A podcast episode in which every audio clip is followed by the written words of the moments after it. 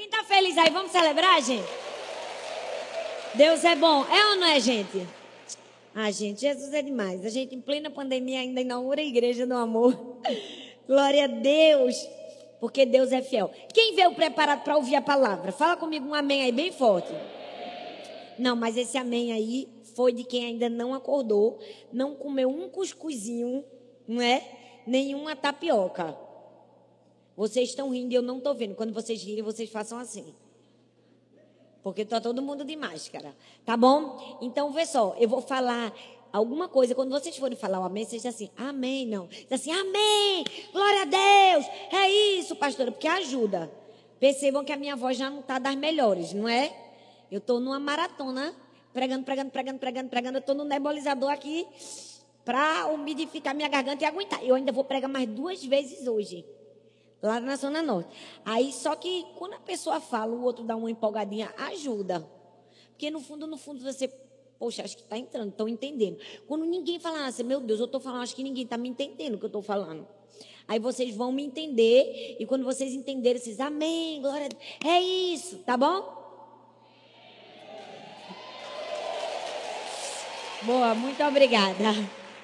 Muito, vocês são top, gente. Igreja do Amor, fala sério, gente. A gente é a gente é outro nível de excelência, né? Não estou querendo dizer com isso que nós seremos orgulhosos, até porque a palavra é sobre isso hoje. Eu estou falando sobre uma certeza do coração de Deus que somos preciosos, amém? Meu Deus, vocês estão preparados? Amarra o cinto aí hoje porque Deus colocou uma palavra muito forte no meu coração durante essa quarentena. Tem mensagem que é assim: você prepara ela uma semana, na mesma semana você prega. Tem mensagem que você fica três meses com ela e só no fim de três meses que você prega. Essa é a mensagem. Então, pode ser que doa um pouco, como doeu em mim. Pode ser que bata um pouco, mas a palavra de Deus é maravilhosa. Ela sempre nos ensina, ela sempre nos corrige. E no fim das contas, ela ainda nos encoraja. Então, é maravilhoso, não é, gente? Vamos orar? Senhor, muito obrigada, Pai, por estarmos aqui. Nós estamos aqui porque te amamos, porque te desejamos, porque queremos ouvir a tua voz. Fala conosco, Senhor. Deus nos ensina a tua palavra, nos ensina a tua verdade, nos mostra o caminho. Pai, que nós possamos receber os teus conselhos, que eles possam ser vida para nós. Que nós possamos viver uma vida tão íntegra, a ponto de que cada pessoa nos olhar possa ver o reflexo de Jesus em nós e a simplicidade, o serviço, o amor, a humildade que existia em ti, Jesus, possa ser visto em nós. Nós te oramos e te agradecemos no nome de Jesus. Amém. Glória a Deus. O tema dessa mensagem é o conselho que vai mudar a sua vida. Então eu sei que mesmo que nós estejamos longe um dos outros, você diga assim: você está preparado para o conselho que vai mudar a sua vida? Fala, você está preparado para o conselho que vai mudar a sua vida de cabeça para baixo? Pois bem, hoje nós vamos falar sobre um conselho que vai mudar a sua vida. E que conselho é esse, pastora? Que palavra é essa? A palavra é humildade. Você pode falar comigo humildade? Não, mas vamos falar mais forte, humildade. Sim, nós vamos falar sobre humildade. Eu acredito que em tempos como esse que nós estamos vivendo, nós estamos vivendo uma época onde as pessoas estão tão centradas em si mesmas, centradas naquilo que elas fazem, que a humildade foi um dos atributos, das características que mais se perdeu nos últimos dias. Nós estamos tão egocêntricos às vezes que estamos perdendo a maneira de ser como Jesus. Eu vi uma história de um homem chamado Larry Ellison. Ele é um dos homens mais ricos do mundo, um dos maiores empresários do mundo. E tinha uma piada interna dentro da sua empresa, onde os funcionários diziam: Você sabe qual é a diferença entre Deus e Larry Ellison? E aí, quando a pessoa dizia: Não sei, ele fez: Deus não acha que é Larry Ellison. Vocês não entenderam? Entenderam?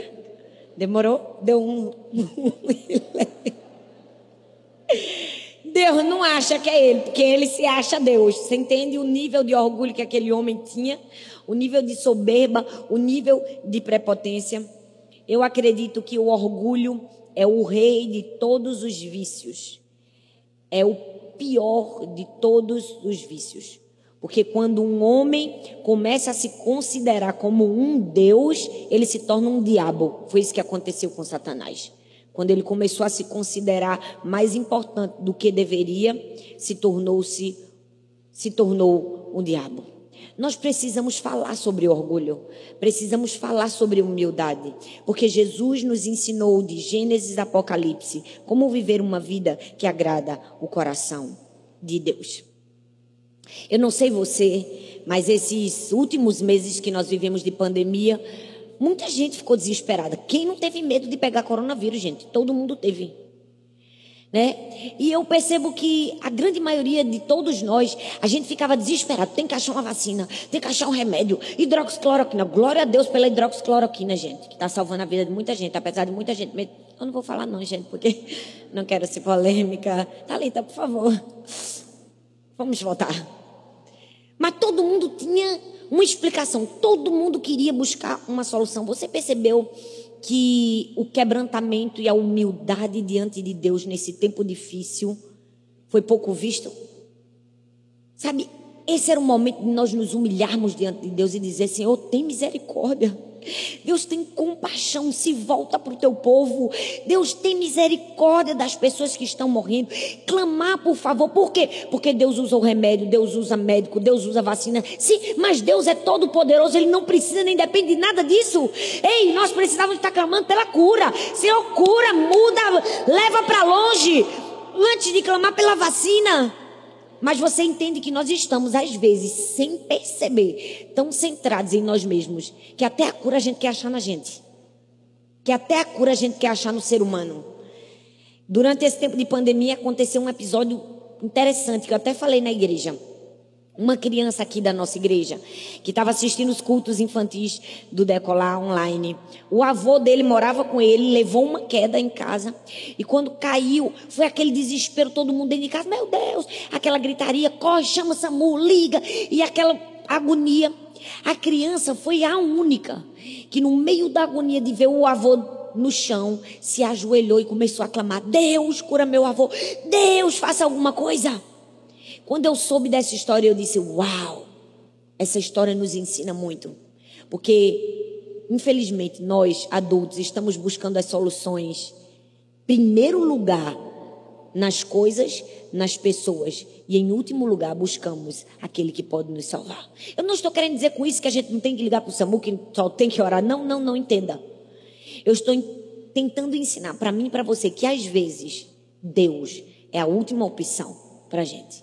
E a gente não percebeu que isso é fruto de orgulho, que nós fazemos de Deus a última alternativa.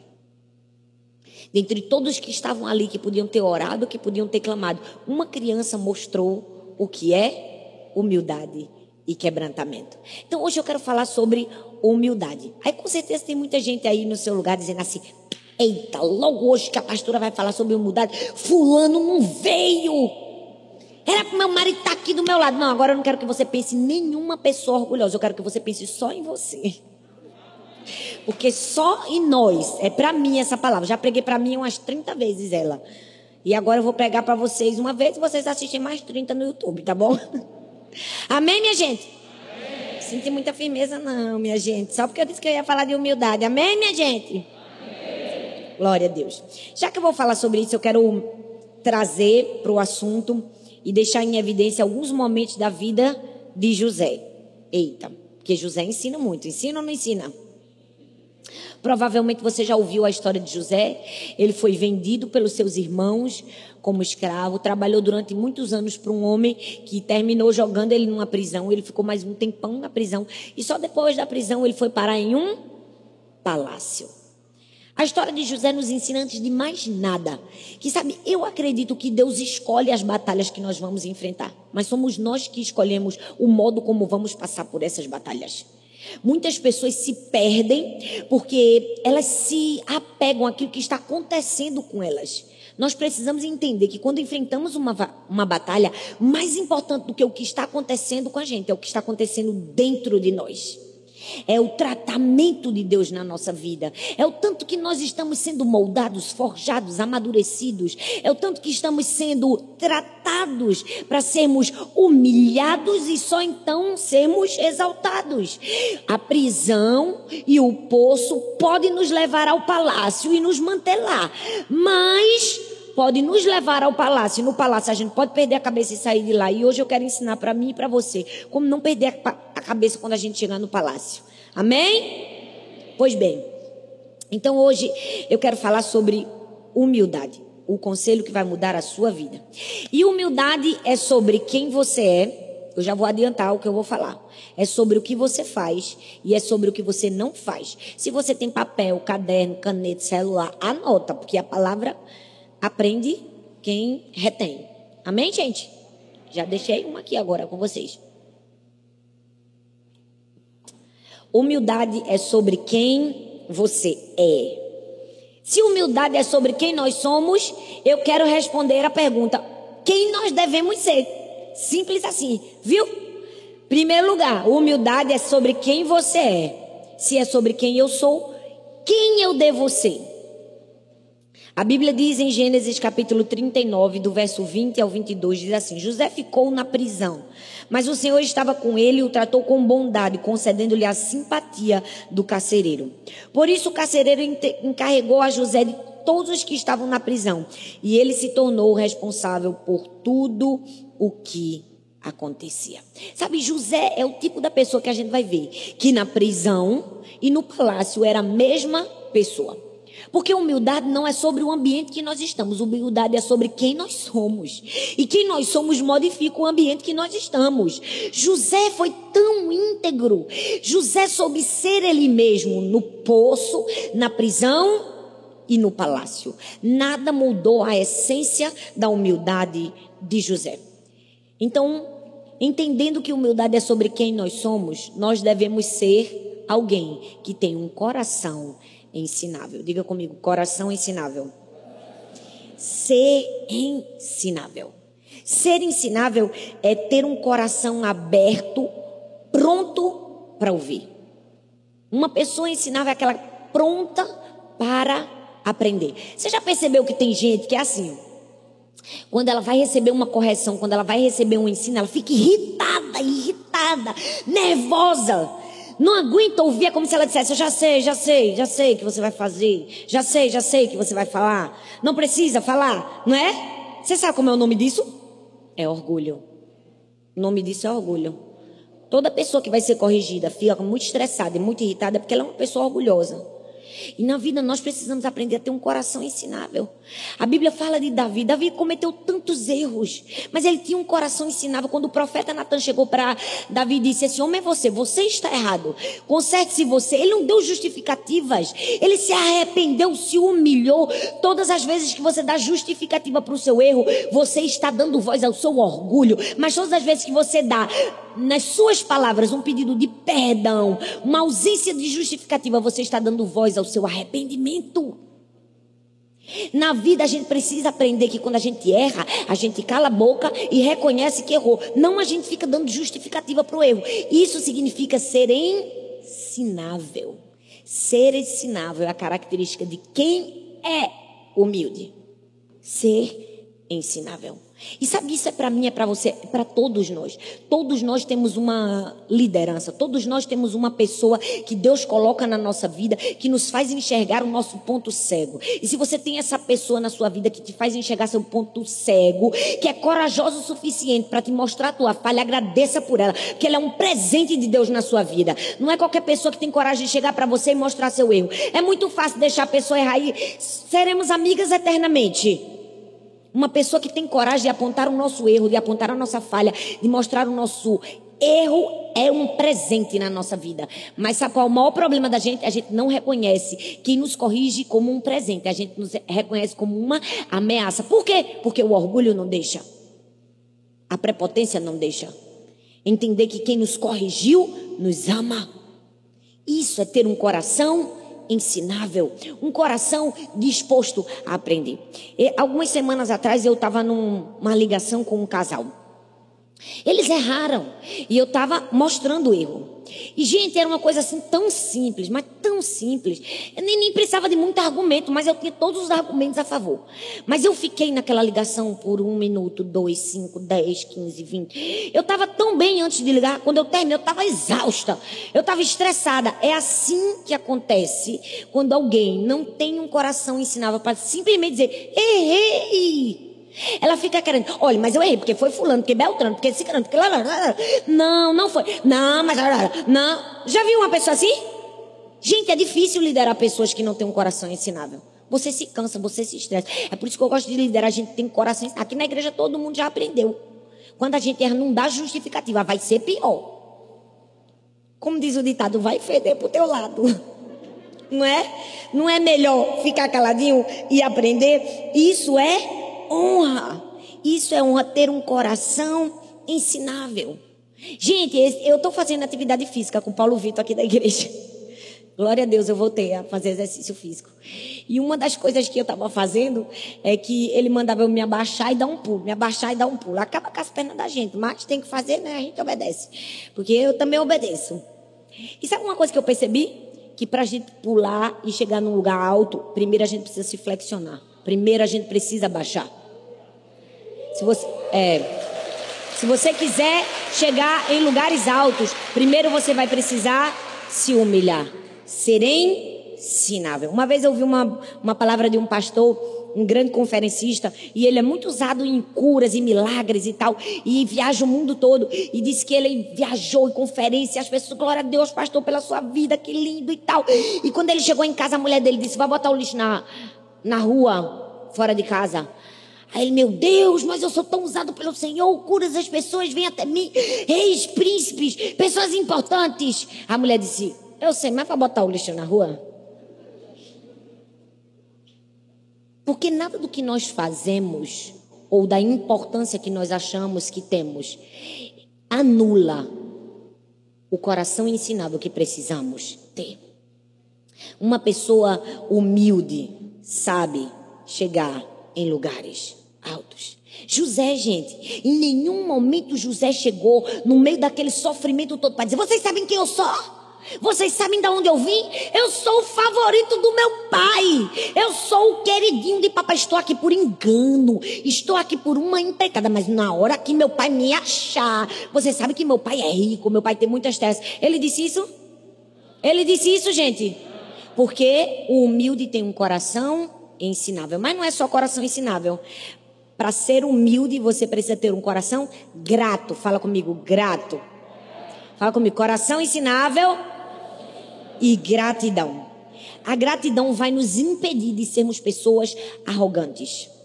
Com certeza você já ouviu aquele texto de Jeremias. Quero trazer à memória aquilo que me dá esperança. Talvez você não saiba o contexto histórico daquele texto.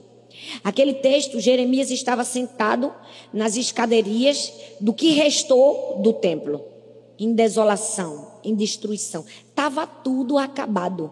A única coisa que Jeremias tinha era uma promessa de que ele viveria um novo tempo. E o que foi que Jeremias disse? No meio de toda aquela desgraça e destruição, eu quero trazer à memória aquilo que me dá esperança. Ele estava dizendo: Olha, mesmo que esteja tudo destruído, Deus, eu ainda vou te agradecer. Eu ainda vou te agradecer porque eu confio, creio que o Senhor é bom. Que o Senhor é bom, coração grato. Mas deixa eu te dizer, perceba que é muito fácil perdermos a humildade quando exteriormente não alcançamos aquilo que nós gostaríamos, não é? Quando as ruínas estão ao nosso redor, é fácil perder a gratidão. A gente é tendencioso a reclamar. A gente quer ser grato quando tudo está bem, né? No dia do nosso aniversário, glória a Deus, Jesus, obrigado, eu ganhei presente, não é? Mas a gratidão precisa surgir em momentos que aparentemente não temos motivos de gratidão. Aí você vai dizer, pastora misericórdia, eu vou agradecer por esse tempo, agradecer porque eu estou trancado em casa, agradecer porque perdi meu emprego. Sabe, uma das maneiras de exaltarmos a grandeza de Deus é agradecer a Deus por tudo, inclusive por aquilo que nós não entendemos. Inclusive por aquilo que não faz sentido na nossa vida. Gratidão. Gente, gratidão ajuda a gente a caminhar. A gratidão pavimenta a estrada do destino que Deus preparou pra gente. Quando a gente não vê o que a gente precisa ver, mas a gente é grato, é como se a gente estivesse criando um caminho. Olha, Deus vai me levar no caminho. Ó, eu tô sendo grato. Ó. Deus está abrindo o caminho. A gratidão faz o homem feliz. Uma pessoa ingrata é uma pessoa mal-humorada, é ou não é, gente? É uma pessoa infeliz. Gratidão, coração ensinável. Humildade é sobre quem nós somos. E para sermos humildes, nós precisamos também ser felizes por quem a gente é e contente por quem a gente não é. Eita. Esse é um conselho precioso. Ser feliz por quem você é e contente por quem você não é. Já viu? O orgulho descarado é aquela pessoa que diz assim: eu sou mais inteligente que você, eu sou mais preparado que você, eu sou melhor do que você. O orgulho mascarado é aquele, coitadinho de mim, eu nem sou como fulano. É tudo orgulho. É tudo orgulho. Não se iluda. É tudo orgulho no coração do homem. É tudo ausência de contentamento. Você já percebeu como é impressionante que tem certas pessoas que elas tinham um coração, um espírito tão tenro, uma pessoa humilde, uma pessoa sincera, uma pessoa boa. Ela recebe o poder, de repente ela estoura, vira a cabeça, não é? Vira o presidente do próprio fã clube. Não, agora eu sou o presidente do meu fã clube, porque eu sou maravilhoso.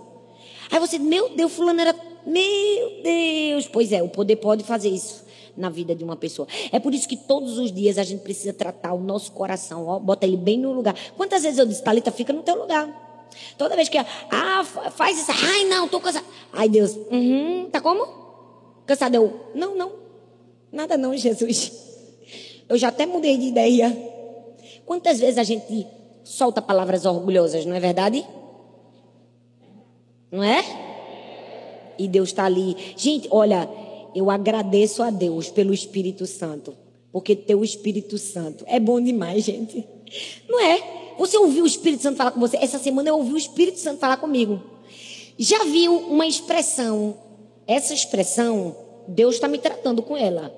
E ela é sinônimo de orgulho. Já viu uma expressão que sem querer a gente fala muito? É tudo eu nessa casa. Não é? É, vamos, Deus está. Eu disse que é forte essa mensagem. Bota o cinto. Aí eu tava, é tudo, é porque se não foi a E eu pensando, porque eu tô cansada, porque eu já resolvi isso. Gente, na hora que eu estava falando isso, o Espírito Santo falou comigo assim. Gente, mas foi uma cajadada tão forte que eu levei, que eu até sentei. Eu disse, Deus, apaga tudo, apaga, apaga, apaga tudo que eu disse. Apaga, apaga, apaga, apaga, apaga agora, em nome de Jesus, me perdoa. E eu, sabe, naquela hora eu senti a dor que o Espírito Santo estava sentindo minha, como quem diz, é para isso, Thalita. Ei, nós precisamos ser felizes por quem nós somos e contentes por quem nós somos e se livrando todos os dias do orgulho. A Bíblia fala do rei Saul, gente. O rei Saul foi o primeiro rei de Israel, mas ficou pouco tempo lá em cima. Foi ou não foi? Porque ele ficou pouco tempo no poder? Porque ele não era feliz com quem ele era. Não era satisfeito com quem ele era. Ele queria porque queria ser quem? Queria ser Davi. Quem foi que tirou Saul do trono? Foi Davi? Não foi o orgulho dele. Foi a falta de contentamento. O fato dele dizer, Deus me colocou aqui. Não, ele estava dizendo assim, não quero, não quero, quero ser Davi, quero ser Davi. Não estou feliz em ser Saul, não estou feliz em ser Saul. Nós precisamos entender que o orgulho pode nos roubar a humildade quando não reconhecemos que aquilo que nós somos é bom. Entende? Que nós precisamos estar felizes com quem somos. Então dê um sorriso aí dentro da sua máscara e diga: Eu sou satisfeito por quem eu sou. Eu sou satisfeito por quem eu sou. Porque toda vez que você não é satisfeito em quem você é, você vai ser uma pessoa reclamona, murmuradora, vai querer ser igual ao outro, vai terminar como Saul. Então, humildade é sobre quem eu sou. E eu devo ser o quê? Eu devo ser uma pessoa ensinável, grata e satisfeita com quem eu sou. Segundo, humildade é sobre o que eu faço. Humildade é sobre o que eu faço. Então o que é que eu devo fazer, pastora? A Bíblia diz, Gênesis 39, do 3 ao 5, diz assim: Quando percebeu que o Senhor estava com ele e o fazia prosperar em tudo que realizava, agradou-se de José e tornou-o administrador de seus bens. Potifar deixou ao seu cuidado a sua casa e lhe confiou tudo o que possuía. Desde que o deixou cuidando de sua casa e de seus bens, o Senhor abençoou a casa do egípcio por causa de quem? De José. Humildade é sobre aquilo que eu faço, não é sobre somente o que eu sou. É também sobre as minhas atitudes. Então, o que é que eu devo fazer, pastora, para ser uma pessoa humilde? Você deve viver para ajudar as outras pessoas a terem sucesso. Diz. É. Qual é o segredo do sucesso? As pessoas perguntam. Qual é o segredo de uma vida bem-sucedida? Fazer outras pessoas serem bem-sucedidas. É dar a sua força a outras pessoas. É dar o que você tem de mais precioso para os outros. É levantar outras pessoas. Não foi isso que Jesus nos ensinou? Não foi isso que ele veio fazer? Ele deu a sua força aos seus discípulos. Ele deu o seu ensino, ele deu o seu amor, ele deu a sua dedicação. Ei, ser bem-sucedido é isso. É dar tudo que você tem para que outras pessoas tenham sucesso na vida. A medida do nosso sucesso é entender quantas pessoas ao meu redor vão ter sucesso pelo fato de eu estar vivo. Quantas pessoas junto de você vão ser felizes, vão ser abençoadas, simplesmente pelo fato de você estar vivo. Simplesmente por aquilo que você pode fazer com eles. E, gente, vamos falar a verdade. José deu uma lição nessa área. Deu ou não deu? José viveu para servir os outros. Ele estava ali, saiu daquele buraco, foi servir como um escravo. O cara era o filhinho de papai. Tinha servos e escravos, tinha todo mundo trabalhando para ele. De, de repente ele vira escravo. Mas ele vira um escravo como? Com excelência, com serviço. Ele deu o melhor do seu trabalho. Ele serviu, ele trabalhou para o chefe ser grande. Você vai ser grande quando você trabalhar para que outras pessoas sejam grandes. Quando você der o seu melhor a outras pessoas. A gente precisa aprender isso. Isso é a arte da humildade. Quando a gente celebra quando outras pessoas crescem. Quando a gente celebra quando a gente é parte do sucesso de outras pessoas. Mas sabe qual é o maior problema da gente? Não sei se você já percebeu, é fácil celebrar quando alguém ganha alguma coisa ou é bem sucedido em algo que a gente nem liga. A gente, parabéns, meu Deus, é maravilhoso mesmo, né? A pessoa ganhou número um na competição de atletismo. Meu Deus, tu é fera. Medalha de ouro olímpica. Primeiro. É fácil para mim dizer parabéns. É isso, meu Deus, que atleta. Agora, quando a pessoa ganha o número um, ou ganha o favor, ou ganha o presente que você queria e você não ganhou. É ou não é, minha gente? Aí você escreve um livro, a pessoa escreve. Aí o outro, best-seller no New York Times. Aí você faz. Não vi nenhuma graça no livro dele. O meu era melhor, não entendo. Você percebe que a gente consegue celebrar quando a pessoa recebe algo que a gente não queria, mas quando a, gente, a pessoa recebe algo que a gente queria, a gente não consegue celebrar. O nome disso é orgulho. É. O nome disso é orgulho. Mas sabe que ainda há uma esperança para gente. Nós precisamos entender, coloca aí na sua cabecinha, que o favor de Deus na vida de outra pessoa não remove o favor de Deus na sua vida. Ei, o fato de uma pessoa receber uma oportunidade não arranca a sua oportunidade. Nós precisamos celebrar a vida uns dos outros, o favor de Deus na vida uns dos outros. Isso é humildade. Isso é viver para ajudar outras pessoas a terem sucesso. Você percebeu que José só realizou os sonhos dele quando ele realizou os sonhos de outras pessoas? Percebe? Que José só viveu o sonho dele de sair daquela prisão quando ele realizou o sonho das pessoas que estavam dentro da prisão com ele, quando ele realizou o sonho do faraó? Nós precisamos viver para ajudar outras pessoas a terem sucesso. O que é que nós precisamos fazer? Ajudar outras pessoas a terem sucesso. E o que mais?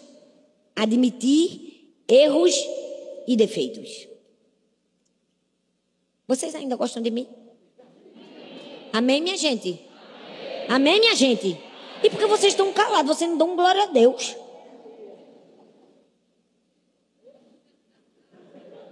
Jesus, o Senhor está vendo, viu? Se for orgulho, trata logo, Deus. Se é assim, aquela necessidade de dizer, não, tá bom. Mas aí o Senhor já vai fazendo o trabalho, né? Admita abertamente seus defeitos e erros. Você já percebeu que tem uma hashtag nas redes sociais que bomba, que é a hashtag que mais cresce, que é a hashtag sem filtro? Quem nunca viu uma pessoa postar uma foto e botar hashtag sem filtro? Por quê? Porque as pessoas querem a vida real. Tá todo mundo cansado dessa vida maquiada, cheia de filtro, cheia de, cheia de máscara. A autenticidade é uma coisa que tem valor, gente. A gente precisa aprender a ser quem nós somos, admitir falhas e erros, admitir que erramos, admitir que precisamos de ajuda. Isso é ser humilde. É admitir falhas, erros, defeitos. Tem gente que diz, pastora, como é que eu vou ser humilde sendo humilhado? Foi triste para tu, mas essa é a verdade. Não tem outro caminho. Como é que eu sou humilde? Sendo humilhado, deixando todo mundo esculhambar contigo e tu. Uhum. Amém. Glória a Deus. Deixando ser tratado, corrigido. É assim que a gente aprende a ser humilde. A gente não aprende a ser humilde sendo aplaudido, abraçado, afagado. Gente, eu tenho certeza que Deus deixa a gente com os defeitos, Deus deixa a gente com umas coisas ruins dentro da gente, só para a gente reconhecer o lugar da gente, ficar no lado da gente. Porque tem gente que é assim. A pessoa tá boazinha. Aí, de repente, ela vira líder de célula. Agora, ela é tão espiritual, mas tão espiritual que o chão não pode pisar, porque ela é sobrenaturalmente espiritual. Não é? Porque ela recebeu um pouquinho de poder. Deixa eu te dizer uma coisa, meu querido, minha querida. Você pode ser o líder, o supra-sumo, o coordenador, o pastor, o doutor, o pós-doutor, o famoso. Todo mundo aqui tem uma coisinha chamada pulmão que se ficar cinco minutos sem funcionar, a gente morre. Só. Só. Só basta cinco minutos. Cinco minutos sem um azinho assim, ó. Acabou. Morreu. Todos nós precisamos do Senhor. Somos dependentes de Deus e dependentes uns dos outros. Então, admita abertamente quando errar admita abertamente. Sabe que, gente, Deus é atraído pela nossa fraqueza. A Bíblia diz que um coração quebrantado o Senhor não rejeita. Todas as vezes que a gente chega diante de Deus humilhado, dizer, Deus, ó, tem nem, nem não dá nem para eu explicar, não vou te dar nenhuma justificativa. Aquilo é, atrai o coração de Deus. Atrai o coração de Deus. O que fazer para ser humilde? Naturalmente busque conselho de outras pessoas. A Bíblia diz em Provérbios: na multidão de conselhos há sabedoria. Mas tem gente que não pede conselho, não pede. Sabe por que não pede? Porque se tivesse alguma resposta melhor, eu já tinha. Eu já sabia. Tem gente que é tão autossuficiente que ela é incapaz de estudar, de aprender, de buscar. Olha, deixa eu te dizer uma coisa: nós só estamos aqui hoje vivendo tudo que nós estamos. Primeiro é graça, favor e misericórdia de Deus. Depois é muita vontade de crescer. Porque pensa na gente que estuda, tudo aqui é estudado. Nada aqui é impensado. Não tem nada sem intencionalidade na igreja do amor. A gente vai para curso é, e, e, e, congresso e aprende com fulano, com ciclano, cascavilha, aprende. Puxa, eu sou assim, igual a esponja. Chega uma pessoa boa, importante em mim, tá junto de mim, tá fazendo trabalho, eu começo logo logo a perguntar isso, isso, e aquilo, aquilo, aquilo. Às vezes até gravar no celular eu gravo, se a pessoa deixar. É, mas é assim que a gente tem que ser. Porque é assim que nós crescemos. Peça conselho a outras pessoas. Nós precisamos de pessoas. Sabe, Deus, na sua multiforme graça, sabedoria, não botou todas as qualidades dentro de você. Ele botou algumas coisas em mim, algumas coisas em você, algumas coisas em você. Para quê? Para que a gente possa acessar uns aos outros e ganhar a sabedoria uns dos outros. Nós precisamos de pessoas. Eu não preciso de ninguém, só preciso de Deus. Mentira. Mentira. Você precisa de Deus, da sua mãe, do seu pai, porque até para nascer você precisa de alguém para arrancar você da barriga da sua mãe. Você vem dizer que não precisa de ninguém? Até a santa paciência, nasceu sozinho. Oi, cheguei, eu mesmo cortei meu cordão umbilical. Ah, gente. É o cúmulo do orgulho. Não preciso de ninguém. Eu digo, eu tô, que mais precisa? Precisasse da tua mão um bocadinho para limpar a tua fralda. Não é? Porque nem capacidade para isso tu tinha. E até hoje a gente ainda precisa para limpar outras coisas. Não é? Umas besteiras que a gente faz, umas palavras que a gente diz. É ou não é, minha gente? Por que vocês não estão calados? Naturalmente busque conselho de outras pessoas. Eu vi uma frase que dizia assim: ó, o ego pode de fato se colocar no caminho e criar barreiras entre as pessoas. Aquele que é arrogante, que acha que sabe tudo, é um estrago para muitas pessoas. Essa arrogância também é uma pretensão desonesta, porque ninguém sabe de tudo ou tem tudo. Ninguém sabe de tudo, nem tem tudo. Aí você pensa, mas eu sou superior. Se eu me humilhar, se eu pedir um conselho a uma pessoa inferior a mim, eu vou estar tá me rebaixando. Eu vou perder a minha autoridade. Não vai. Porque se a pessoa que é inferior a você tiver um coração de servo, ela pode ser melhor que você e mesmo assim manter o coração de servo. O problema às vezes não vai ser de você, vai ser da pessoa de baixo. Porque tem gente que está numa posição hierárquica inferior a gente, mas se ela realmente tem um coração de servo, mesmo que ela for melhor do que o chefe, ela sabe manter um coração íntegro e humilde. E é assim que nós precisamos ser e fazer. Nós precisamos entender, precisamos buscar conselhos uns dos outros, nunca parar de aprender, nunca parar de aprender, nunca parar de aprender. Nunca. Tudo aqui foi perguntado. Gente, até para a gente voltar aos cultos, os cultos, da maneira como a gente fazia online, tudo a gente consulta, consulta líderes, consulta pessoas de Deus, consulta pessoas superiores a gente. A gente consulta, a gente pede conselho. Por quê? Porque na multidão de conselhos há sabedoria.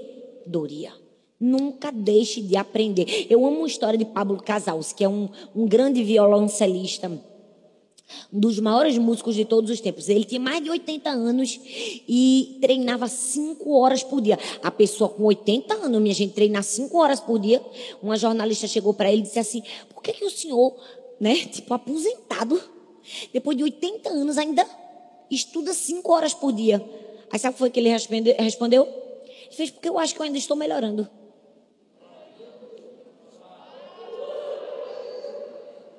É, esse merecia uma salva de palmas. Porque eu ainda acho que estou melhorando. Será que a gente tem esse mesmo coração? Gente, você, não sei se você sabe, mas John Wesley foi outra tapa que eu recebi na minha cara. De sete em sete anos, você sabe o que ele fazia com os sermões dele? Chega a dar uma tristeza na alma. Ele queimava. De sete em sete anos, ele queimava todos os esboços de sermão dele. Por quê? Ele dizia que se ele pegasse alguma coisa de sete anos atrás, era porque ele não estava querendo crescer o suficiente. Ele tinha que ter melhorado. Obrigatoriamente, depois de sete anos, ele tinha que fazer um esboço dez vezes melhor. E ele queimou tudo. Oh, meu Deus, só queria os de sete anos passados. Você entende? Se você quer ser humilde, você precisa naturalmente buscar conselho em outras pessoas. Então, segundo lugar, a humildade é sobre o que você faz. O que é que você precisa fazer? Viver para ajudar os outros a terem sucesso. Admitir abertamente defeitos e falhas e buscar conselhos em outras pessoas. E em último lugar, humildade é sobre o que você não faz. Fala comigo, sobre o que eu não faço.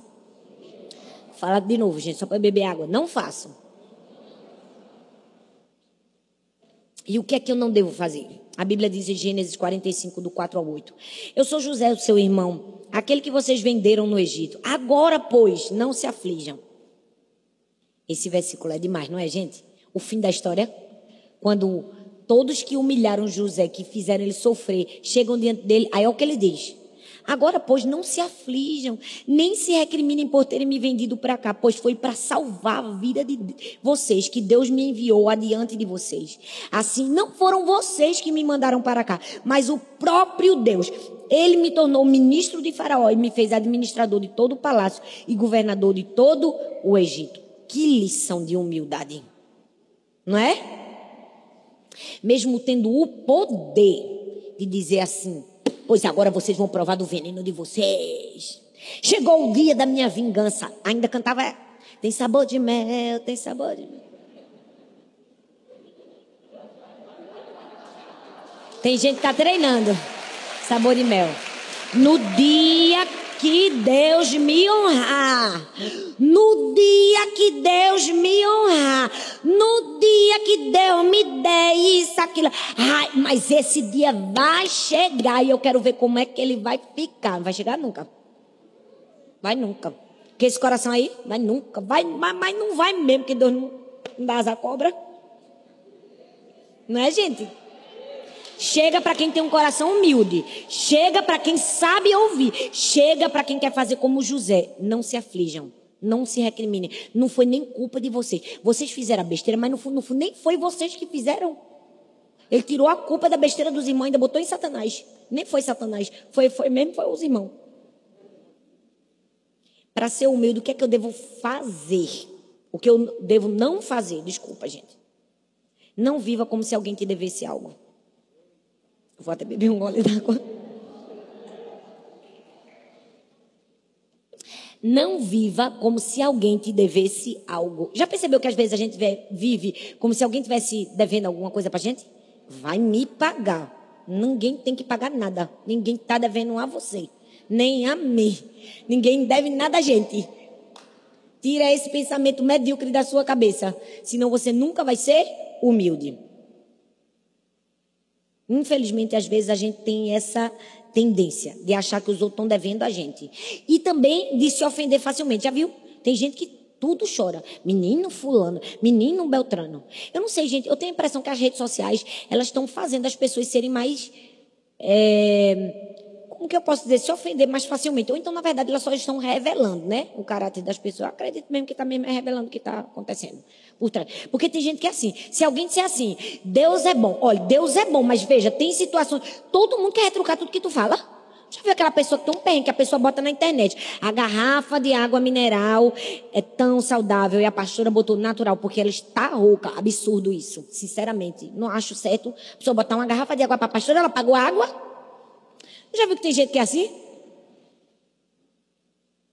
E o que é que a gente faz com essas pessoas? Vingança ou perdão? Perdão. Por quê? Porque a gente precisa viver uma vida entendendo, ninguém me deve nada. Ninguém me deve nada. Ah, pastora, mas só não sabe o que fulano fez comigo e eu perdoei. Você não fez nada mais que a sua obrigação. Na verdade, quando você perdoa, não quer dizer que você vai esquecer o que a pessoa fez. Você vai lembrar de maneira diferente.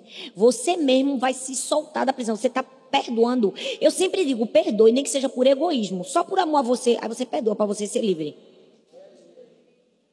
Essa deve ser a nossa maneira de perdoar. Nós precisamos abrir mão de algumas coisas para tomar posse de outras. Abrir mão da vingança, da raiva, do orgulho, para tomar posse da paz. Ninguém vai ter paz sendo orgulhoso, arrogante e com desejo de vingança. Tem um filme nos Estados Unidos que conta uma história de, de vários soldados numa guerra e eles entram num beco assim e o adversário começa a atirar, atirar e o soldado tudo ensanguentado e o chefe, o general, leva um tiro e o outro soldado também está com um tiro assim, todo ensanguentado. Aí o chefe faz assim, entra no carro e dirige, porque eles iam pegando os outros doentes. Ele olha pro, pro chefe e diz, mas eu tô baleado. Aí o chefe diz: Todos estamos baleados. Eu gostaria de te dizer que todos estamos baleados. Todos em algum momento fomos feridos. Se eu desse o microfone a todo mundo que tem aqui, todo mundo tem uma história de, de desilusão, de fracasso, de decepção, de traição, de dor. Não é porque você foi ferido, magoado, chateado, aborrecido, que você vai ficar desse jeito que você tá, não.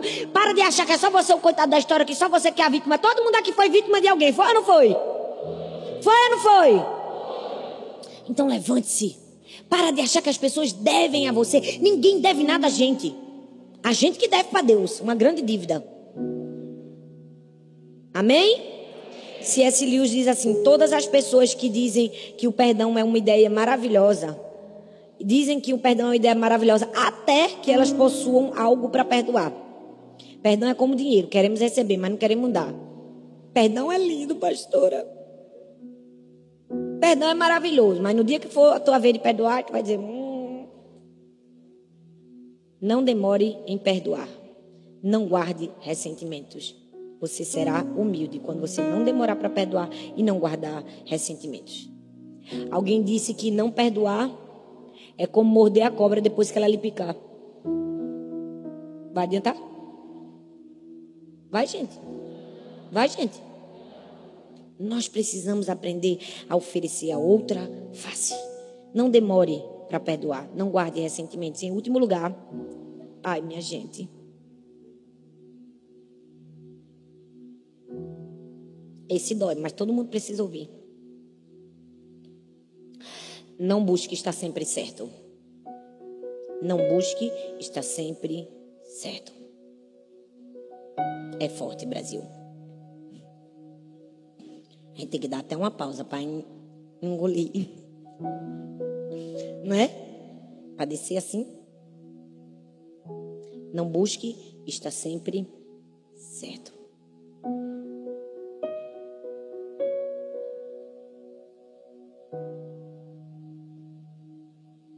Você já percebeu como nós somos extremamente tendenciosos a querer estar sempre com a razão? É difícil admitir que fomos nós que erramos em todos os relacionamentos. E deixa eu te dizer, você pode se considerar uma pessoa humilde diante de Deus. Mas a sua humildade diante de Deus só é validada diante da sua humildade diante das pessoas. Não adianta a gente dizer, eu sou humilde diante de Deus. Se eu não sou humilde com as pessoas, eu não sou com Deus. Aquilo que nós fazemos para as pessoas, fazemos para Deus.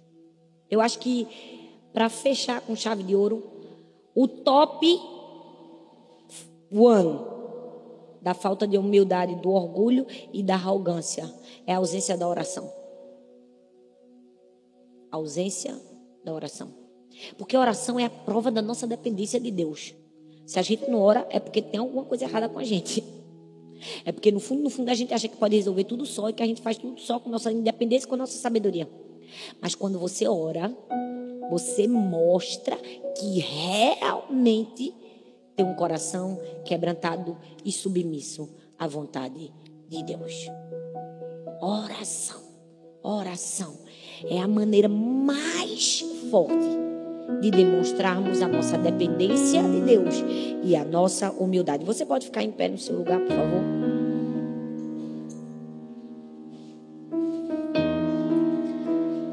Humildade é sobre quem você é.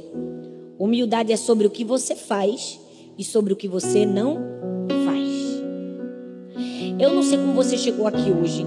Talvez você esteja com um relacionamento quebrado. Talvez você esteja brigado com o marido, com a mulher, com os filhos, com o irmão, com a prima, com a sogra, com a nora, com o genro. Porque se tem um grupo de pessoas na vida da gente que trata o orgulho da gente é os parentes. É ou não é, gente? É ou não é, gente? Oh, Deus, ajuda. Mas é Deus ajudando a gente. Até quando Deus bota uma pessoa processada na nossa vida, é Deus treinando a gente. É Deus forjando a gente.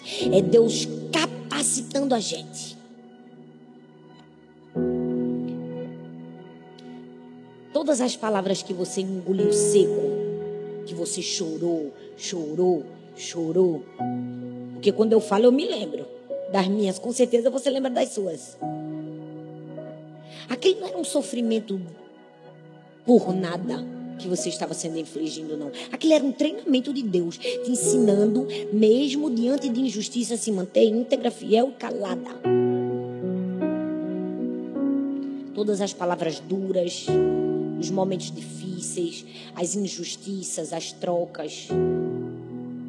Era Deus te forjando. Gente, eu amo Davi. Eu amo a história de Davi. Porque o pai dele esqueceu o nome dele. Quando o profeta disse assim: Não tem mais outro filho, não. O pai dele disse assim: Tem o caçula. Nem o nome dele ele teve capacidade de dizer. Nem o nome. Um dia eu vivi uma experiência muito forte, há muitos anos atrás. Eu nunca falei isso. Mas aquele dia foi muito difícil para mim. Uma pessoa fingiu esquecer meu nome diante de muitas pessoas. Foi horrível, foi constrangedor. Eu me lembro que parece que meu chão abriu. Quando eu via todo mundo olhando assim para mim, eu com a garganta seca, assim, rindo, aquele sorriso. Ai, tudo bem. Subi, fingi que nada tinha acontecido. Deixei para lá. Esses dias eu estava lendo sobre Davi e me saltou isso. O pai esqueceu o nome dele. Disse assim, o caçula. E quantas vezes algumas pessoas na nossa vida esqueceram até o nome da gente? Mas eu preciso te dizer que mais importante do que o que fizeram com você foi a pessoa que você se tornou. Você se tornou melhor ou pior? Você perdeu a vez? Perdeu a razão porque gritou com a pessoa? Ou você ficou calado, calada, e deixou o próprio Deus te honrar? E depois de muito tempo, talvez, quem precisou ficar calado foi a pessoa. Em alguns momentos, quando a pessoa não foi reconhecida e você foi. É uma escolha. O que nós vamos enfrentar, Deus escolhe. A maneira que nós vamos enfrentar, nós escolhemos. Feche seus olhos. Quero que você ponha a mão no seu coração. Eu quero que você faça uma oração de quebrantamento, de arrependimento. Essa é uma noite de uma manhã de conserto. Quero que você diga, Deus, me perdoa, Senhor, me perdoa, Pai. Todas as vezes que eu fui orgulhoso, todas as vezes que eu sempre quis estar certo, que eu sempre quis ter razão, todas as vezes, ó Deus, que eu não tive um coração pronto para servir, para ensinar, para treinar. Peça perdão a Deus. Todas as vezes que uma briga tão simples, uma discussão tão pequena, poderia ter sido evitada se você simplesmente tivesse dito, eu errei. Você pode me ajudar a consertar? Diga, Deus me perdoa todas as vezes que eu bati de frente, bati de frente. Falei, falei, falei, falei, falei, falei, falei. Quando era minha atitude calar, silenciar, me humilhar, me quebrantar, reconhecer que sem Deus não sou nada, não posso nada. Eu quero que no seu lugar você comece a pedir perdão ao Senhor. Eu quero que você diga: Deus, me perdoa, Pai. Todas as vezes que eu não liberei perdão para as pessoas que me feriram, me perdoa, Senhor. Porque eles não são culpados, não. Culpado sou eu. Eu que estou errado. Eu que não liberei. Eu que deixei a amargura tomar conta do meu coração. Diga: Deus, me perdoa, Senhor. Senhor, nós estamos aqui, ó Deus Senhor, nós reconhecemos, ó Deus, que sem ti não somos nada, que não podemos fazer nada sem o Senhor. Sem a tua boa mão de graça, o que seria de nós, meu Deus? Meu Deus, nós queremos te pedir perdão, todas as vezes que o nosso coração foi altivo. Perdão todas as vezes que achamos que só nós podemos resolver as coisas. Perdão todas as vezes que achamos superiores aos outros. Perdão, Senhor. Perdão todas as vezes que poderíamos ter evitado discussões, brigas, confusões e não evitamos por causa do orgulho. Perdão, Senhor. Todas as vezes que estivemos tão distantes daquilo que o Senhor seria ou faria. Perdão, Senhor. Perdão, Senhor, quando vivemos competindo com as pessoas, querendo ser melhor, querendo mais destaque, mais posição, mais dinheiro. Perdão, Senhor. Perdão quando não entregamos a nossa vida para servir o outro. Perdão, Senhor. Perdão, Senhor, todas as vezes que o Senhor me chamou para servir, para liderar, para trabalhar, Senhor, perdão. Quando dizemos não para o Senhor, perdão, Senhor. Perdão todas as vezes que uma vez na semana servir ao Senhor numa célula foi pesado para a gente. Perdão, Senhor. Eu peço perdão por cada pessoa, Senhor, que se omitiu, que viveu na passividade. Perdão, Senhor. Perdão, Senhor, por cada pessoa que o orgulho não deixou ela servir. Que o orgulho não nos deixou lavar os pés uns dos outros. Perdão, Senhor. Perdão, Senhor, perdão, Senhor, perdão, Senhor. Perdão, Senhor. Queremos ser uma geração que parece com o Senhor. Oh meu Deus, nós queremos ser parecidos com Jesus na nossa casa. Perdão, Senhor, quando nós corrigimos os nossos filhos de maneira excessiva mas não tivemos humildade para pedir perdão a eles. Perdão, Senhor, fomos mais duros, arrogantes, agressivos, grosseiros. Mas achamos que a nossa posição valia mais. Perdão, Senhor. Perdão, Senhor. Quando, como esposas ou maridos, somos tão egoístas, tão egoístas quando simplesmente se calar resolveria a situação. E a gente falou, falou, falou, perdão, Senhor.